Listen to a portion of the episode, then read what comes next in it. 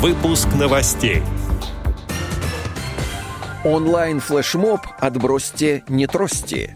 Тифлокомментарии и субтитры к российским фильмам обяжут передавать кинотеатрам. Далее об этом подробно в студии Алишер Канаев. Здравствуйте. Здравствуйте. Создателей национальных фильмов, которые получают поддержку от государства, обяжут передавать тифлокомментарии и субтитры дистрибьюторам, сообщает ТАСС. Дистрибьюторы должны будут представить их кинотеатрам, чтобы такие фильмы были доступны для просмотра людьми с нарушениями слуха и зрения. Глава Департамента кинематографии и цифрового развития Министерства культуры Светлана Максимченко напомнила, что все национальные фильмы, которые создаются при государственной поддержке, выпуске обязаны сопровождаться тифлокомментарием и субтитрами.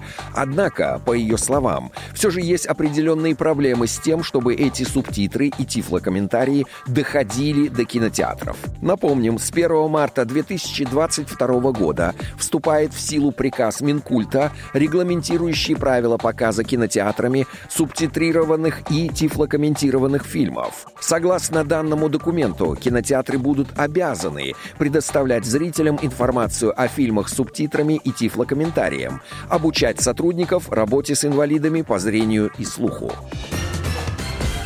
Нижегородцы запустили онлайн-флешмоб «Отбросьте, не трости», сообщает «Правда» нижненовгород.ру со ссылкой на представителя областного центра реабилитации инвалидов по зрению Камерата Романа Кедра. Акция была приурочена ко Дню Белой Трости, который отмечался 15 октября. В частности, все желающие могли сделать свое шуточное фото с завязанными глазами или в темных очках с чем-то напоминающим трость в руках. К примеру, можно было использовать швабру, швабру, лыжную палку, лопату или палку для скандинавской ходьбы. Этот кадр нужно было опубликовать в любой социальной сети, прикрепив ссылку на благотворительный сбор, определенные хэштеги и текст. Это не трость, а незрячие нуждаются в качественной тактильной трости. Поддержи финансово и поделись с другими. На собранные во время флешмоба средства фонд приобретет тактильные трости для нуждающихся незрячих нижегородцев.